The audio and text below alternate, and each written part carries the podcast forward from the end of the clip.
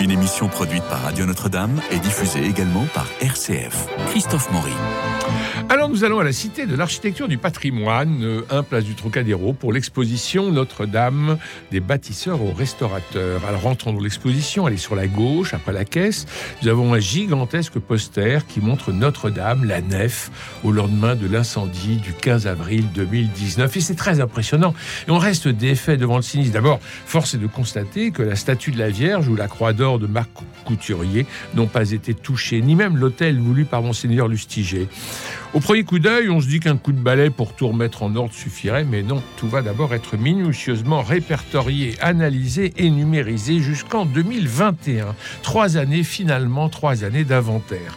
Et pendant ce temps, d'autres préoccupations comme l'effondrement possible des tours. Mais alors, par où commencer? Comment on fait le ménage? Par où commencer? Par quoi commencer? Et avec qui? C'est colossal. Rappelons quelques chiffres clés. La cathédrale de Paris, c'est une charpente de 100 mètres de long sur 13 mètres de large. C'est 48 000 mètres carrés de superficie intérieure, une flèche culminant à 96 mètres, des orgues de 115 jeux comprenant 8000 tuyaux. Oui, mais alors on commence par quoi? Par où et par qui?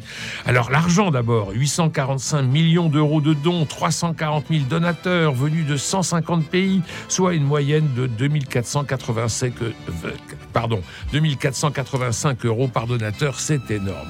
Alors j'avoue que les éléments de l'exposition sont posés au milieu des collections permanentes et que je suis un peu perdu je regarde, je cherche, il y a des écrans, il y a des casques, on peut écouter, on peut regarder, on peut s'asseoir, mais comment se retrouver un peu dans ce dédale? Et c'est là, Sandrine Vivier, que vous êtes mon sauveur. Bonjour. Bonjour Christophe Maury.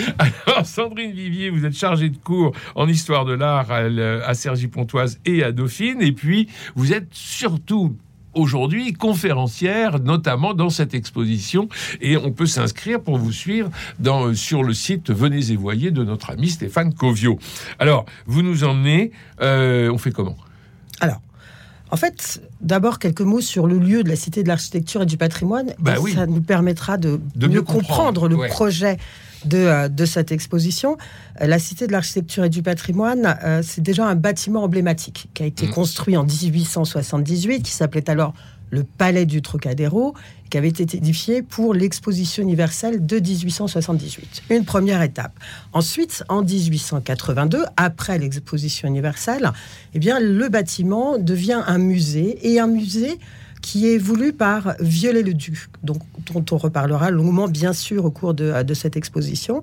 Et donc, en 1882, eh bien, ce palais du Trocadéro devient un musée de sculpture comparée. Et aujourd'hui, et vous vous êtes promené au milieu euh, de ces œuvres importantes, eh bien, euh, ce euh, musée de, moulage hein, eh bien, regroupe 350 copies qui ont été faites sur les principaux portails d'édifices romans, d'édifices gothiques dans toute la France. Ah, mais on se promène dans tout le paysage français. On est en Bourgogne, on est, on est en Savoie, on est partout. C'est merveilleux comme promenade. Absolument. Et sans vous déplacer beaucoup, vous restez à Paris, vous faites un tour de France ah oui. de ces portails magnifiques. D'où l'intérêt de cette exposition dans les collections permanentes, puisque l'exposition est divisée en trois grandes parties. D'abord, un chantier hors du commun. Incroyable. Incroyable.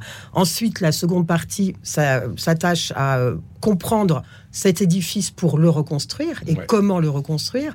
Et la troisième partie, eh bien, concerne la restauration et ses métiers, puisqu'il s'agit de mettre particulièrement en valeur ceux, celles et ceux qui refont aujourd'hui Notre-Dame, et c'est un chantier absolument extraordinaire. Parce que ce qui est incroyable, c'est de constater que le chantier devient des chantiers et des chantiers dans toute la France, comme si le pays tout entier se mettait au chevet de la cathédrale de Paris. Absolument, mais c'est une très belle image que vous employez là, et il est vrai que au lendemain euh, de, de, de, cet incendie du 15 avril 2019, c'est la stupeur, et non pas seulement en France, mais dans le monde entier, vous l'avez bien souligné, puisque les dons affluent de plus de 150 pays différents. C'est dire le caractère universel de, de ce drame, sans victime à déplorer, il faut le souligner.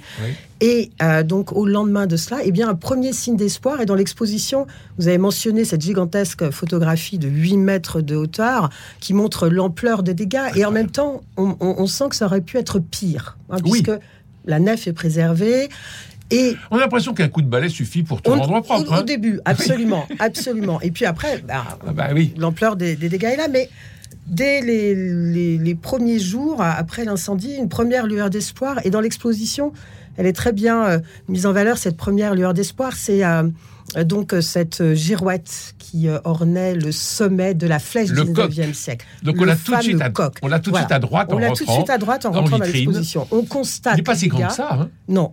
Et ce coq, et vous pouvez le voir, il est un peu cabossé. Ah bah carrément, oui. Mais il a assez peu souffert finalement. Il aurait pu fondre complètement. Alors, il aurait pu fondre. Et puis alors, à l'intérieur, il y avait trois reliques. Une relique de la croix. Absolument.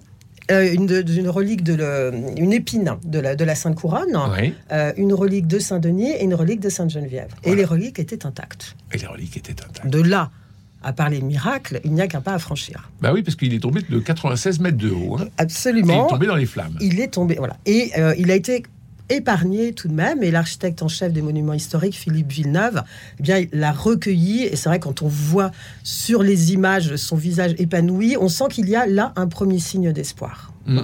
Et donc, euh, le chantier doit s'organiser. Il y a tout à inventer, il y a tout à faire. Hein. c'est ça qui est absolument remarquable, qui est très bien mis en valeur dans, euh, l'exposition. Donc des groupes de, euh, travail se, constituent selon les spécificités des matériaux. On a le groupe pierre, on a le groupe euh, bois. Euh, bois, absolument. Euh, on a le groupe son de Notre-Dame. On reparlera, on aura l'occasion de, reparler des orgues. Et puis on a le groupe émotion aussi. Et comment, eh bien, traiter toute cette émotion, cette mémoire autour de ce chantier hors norme. Euh, un établissement public a été euh, créé pour euh, gérer la restauration de, tout cela. Et puis, comment restaurer Notre-Dame? Comment prendre les décisions de, restaurer Notre-Dame? Il avait été évoqué dans un premier temps de lancer un concours pour une flèche mmh. contemporaine. ce projet a été, a été abandonné et a commencé un travail absolument remarquable par ces différents groupes d'inventaire des, Alors, voilà. Parce que l'inventaire des dégâts, moi j'étais fasciné de voir que la moindre poussière est inventoriée. C'est-à-dire qu'on s'imagine qu'il faut balayer, mais pas du tout. On va recueillir, on va numériser, on va, euh, on va, on va noter chaque détail. Absolument. Et, donc euh, ça devient un gigantesque puzzle finalement. C'est un, c'est presque incompréhensible. C'est un puzzle en, trois dimensions. Ouais. Mais habituellement, avec les puzzles, vous avez le couvercle de la boîte qui vous indique le modèle eh bien là, vous n'avez pas le couvercle. Et c'est là où ceux qui vont travailler euh, à Notre-Dame sont remarquables parce que le groupe Pierre va travailler avec le groupe numérique pour tenter euh, de faire une, reconstitution en trois dimensions de chaque pierre de Notre-Dame. Hein. Euh, et voir si, lorsque l'on voit les pierres au sol, on peut en quelque sorte remonter le temps et voir quel claveau va euh, à, quelle place euh, dans, dans, la voûte. C'est un travail informatique énorme. C'est un travail informatique absolument colossal. Euh, peut-on créer un algorithme Peut-on modéliser pour reconstruire Notre-Dame? Alors, le, bilan est un peu en demi-teinte parce qu'il il y a plusieurs paramètres qui sont trop complexes hein, pour pouvoir remonter le temps et remettre telle pierre à son emplacement d'origine. Et la seconde problématique qui est très importante, c'est euh, les pierres qui sont tombées ont-elles suffisamment de solidité pour pouvoir être remises en place hein donc, faut-il les reconstituer Il faut-il les refaire eh oui.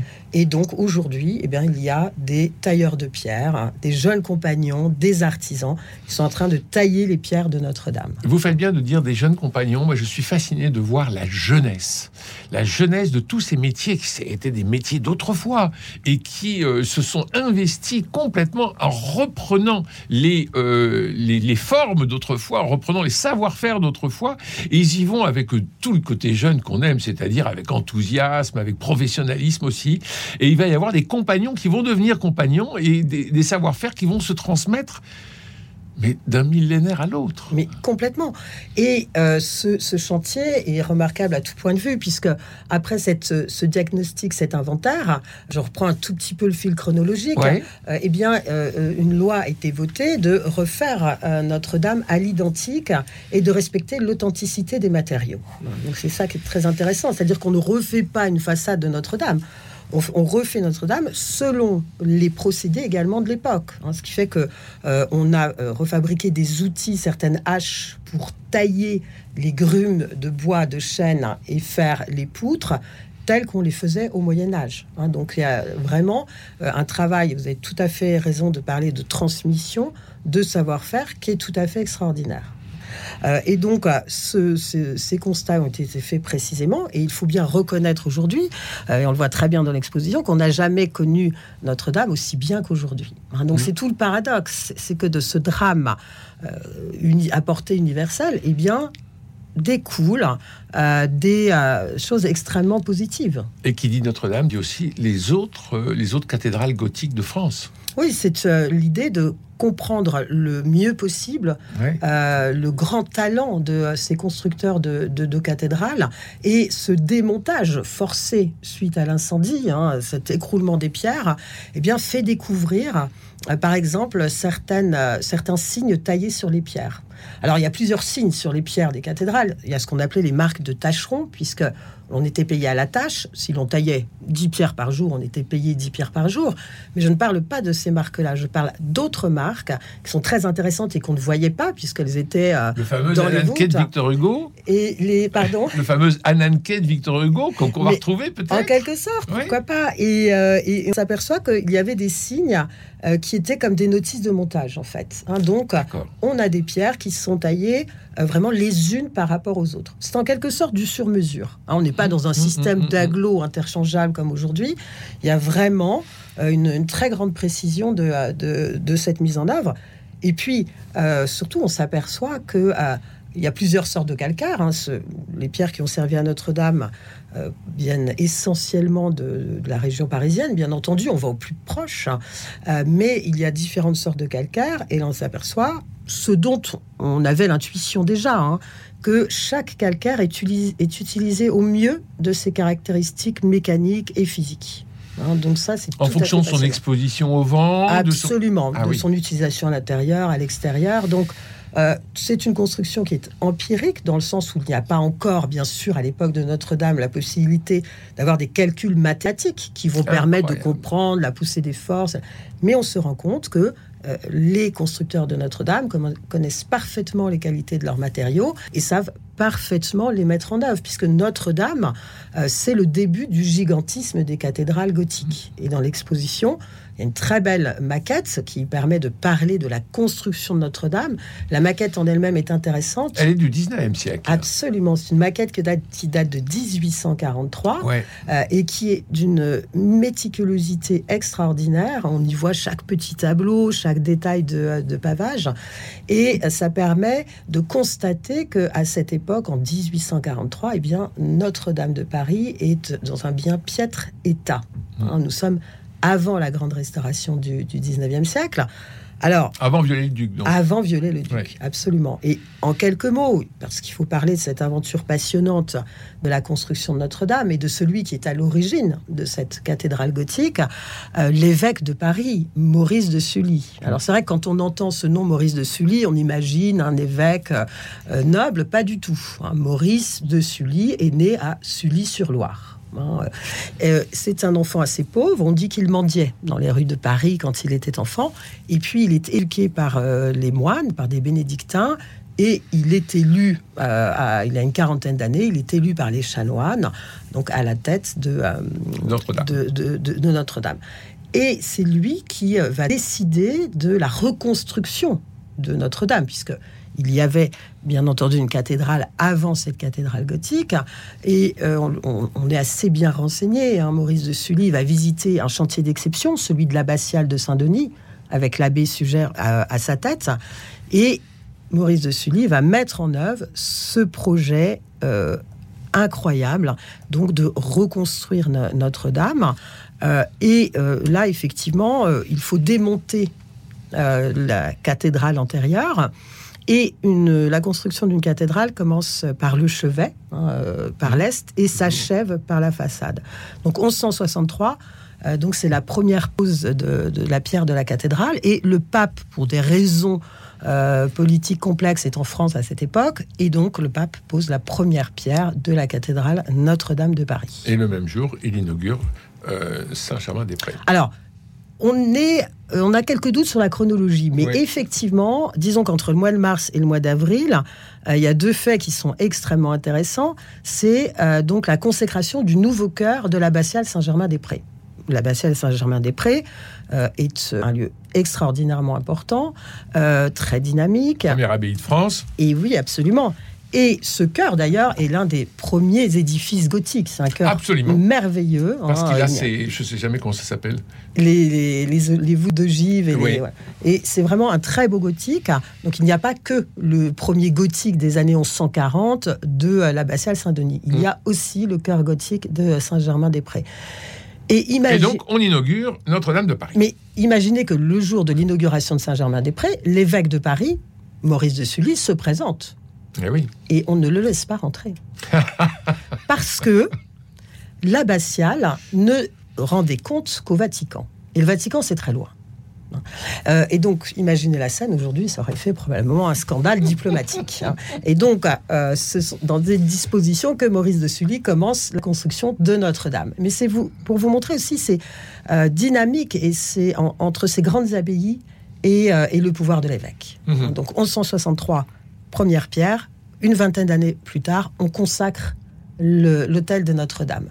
Donc, la messe peut être célébrée. Hein, bien sûr. Il faut la continuité du culte, c'est très important. Et puis, donc, on se dirige vers la façade qu'on atteint vers les années 1220. Alors, de la construction à la restauration, c'est l'exposition que nous visitons à la Cité de l'Architecture et du Patrimoine avec vous, Sandrine Vivier, parce que on a besoin d'avoir ce fil conducteur, on a besoin de vous euh, pendant, pendant cette exposition.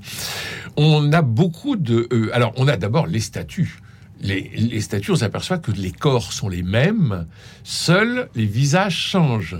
Et pour les quatre, euh, les quatre évangélistes, euh, on a les, les mêmes ailes d'une certaine façon, c'est-à-dire qu'on a un même moule et seuls les visages changent.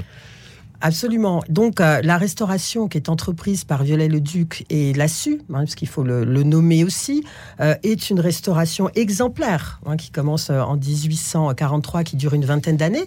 Il y a un concours. Hein, on est dans les premiers concours. Puis il faut mentionner aussi, bien sûr, Victor Hugo et son roman Notre-Dame de Paris en 1831, qui en quelque sorte participe à sauver Hein, mmh. les, puisque puisqu'on avait envisagé de détruire Notre-Dame de Paris, ce qui nous semble assez fou aujourd'hui. Hein, mais euh, voilà, donc Notre-Dame est sauvée, la restauration commence et euh, Viollet-le-Duc, donc euh, qui connaît très bien l'architecture des cathédrales. Hein, il a fait un tour de France. L'architecture du Moyen Âge en général. Bien sûr, absolument, et qui a déjà restauré avec la SU la Sainte-Chapelle. Mmh. Donc ces deux hommes savent de quoi ils parlent. Et euh, Notre-Dame a souffert. Euh, alors, on, va parler de la flèche quelques instants, et puis bien sûr de ces extraordinaires statues. Donc, euh, Notre-Dame avait une flèche au Moyen Âge, mais cette flèche va être démantelée dès les années 1785-86. Hein. donc, c'est pas la Révolution qui va mmh. détruire la, la flèche elle est dangereuse. Euh, il y a eu des, un peu d'incurie à Notre-Dame, hein, donc on démantèle cette flèche pour éviter quelque accident.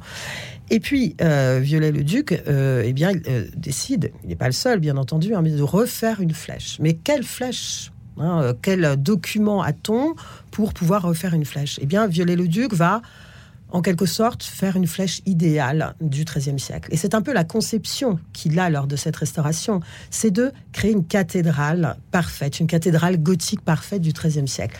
Il le dit, il dit ce qui est pour lui une restauration dans son dictionnaire raisonné de l'architecture, que euh, restaurer un édifice, c'est peut-être le, faire exister un État qui n'a jamais existé. Mais c'est passionnant parce que certes, il l'invente, il intervient, mais toujours avec cette idée d'harmonie derrière. Et donc cette flèche, il la dessine, et à la mort de, de Lassu en 1857, eh bien, il remanie plus librement le projet de la flèche et il ajoute ce qui n'existait pas sur la flèche médiévale, donc ces statues, euh, les douze apôtres, les quatre évangélistes, qui sont des statues de, euh, de, cuivre, qui ont été d'ailleurs fabriquées par la remarquable entreprise Mondouis. Qui sont très grandes. Qui sont très grandes. Et de fait, elles doivent être très grandes parce que elles pourraient être vues. Mais quand, vous êtes, quand vous êtes debout à côté, vous vous rendez compte que c'est énorme. Absolument, elles sont énormes et euh, c'est l'un des très grands intérêts de l'exposition parce que ces sculptures ont été euh, euh, donc enlevées quelques jours avant l'incendie. Incroyable. Incroyable. Et je pense que ceux qui ont, démonté ces statues pour les restaurer n'imaginaient pas que d'une certaine manière, euh, il est en train de leur sauver la vie, si je puis dire. Elles auraient fondu. Elles auraient complètement fondu. Ah Ce sont des, euh, euh, des feuilles de cuivre. donc c'est une nouvelle technique à l'époque. C'est cru à l'intérieur, il y a une amerture de fer, donc on n'en aurait rien retrouvé. Elles ont été très bien restaurées. Une belle patine brune, une couche de cire et bientôt elles vont retrouver leur place sur la flèche. Ce sont les originales que l'on voit à la cité. Ce sont les sculptures originales. Donc, que l'on voit à la, euh, cité de C'est pour ça qu'il faut aller les voir à la cité de l'architecture parce que bientôt il faudra escalader la flèche pour les voir et donc ce sera sans moi, c'est sûr. Alors que là on peut toucher, on peut même gratter dessus Alors, pour mettre son nom. Pas toucher, même si on en a très envie. Vous avez raison, c'est une sculpture qui appelle la caresse. Ah oui, elle est lisse, elle est belle. Mais euh, il faudra se contenter de, de, les regarder et le visage de saint Thomas et le visage de Hein, les, euh, donc le, grand sculpteur Geoffroy de Chaume a choisi de donner les traits de Viollet-le-Duc et on le voit donc euh, euh, regardant, regardant sa flèche. Mm-hmm. Donc ça, c'est vraiment une des très, une des très très belles sections de, de l'exposition.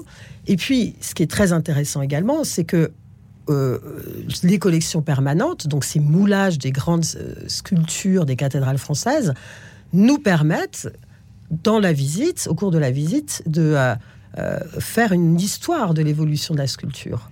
Et c'est vrai que c'est admirable parce que euh, lorsque on commence à, regarder le portail de Sainte-Foy-de-Conques, mhm. eh bien, on a là, dans les années 1130, le premier exemple d'une représentation d'un jugement dernier. Et c'est bien le thème du portail central de la cathédrale Notre-Dame. Et donc c'est très intéressant de pouvoir voir cette évolution stylistique, culturelle et euh, euh, qui, qui, est, qui est très bien mise en valeur. On a quelques minutes, on parle des orgues? On parle des orgues. Alors, Donc 115 euh, jeux, 8000 tuyaux. Les orgues n'ont pas été touchés, mais elles ont bouffé toute la, poussière de plomb qui arrivait des suites de l'incendie. Absolument. Donc, euh, ce sont des orgues euh, essentiellement. Alors, on sait que dès la fin du XIIe, il y a eu des orgues à Notre-Dame. Ceux-là sont 18e et 19e siècle, avec le grand facteur d'orgue Cavaillé-Coll. Absolument. Et euh, donc, euh, il a fallu déjà euh, créer un, échafaudage d'une trentaine de mètres pour démonter l'orgue. Tout est, tout est démesuré, tout est à inventer dans ce chantier. Donc, démontage de, euh, des, orgues euh, qui euh, vont, qui sont traités, soignés, chouchoutés par 11 facteurs d'orgue mmh. hein, actuellement. Vous imaginez que 8000 tuyaux, donc, on, ils ont été répartis. Hein, il y a eu des appels d'offres remarquables qui ont été, qui ont été passés.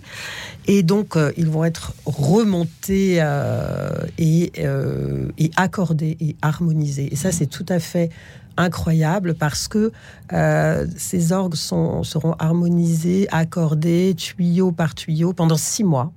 C'est un travail d'une demi-année hein, et qui s'effectue la nuit. Parce que c'est là où euh, le, silence est le plus, le plus grand.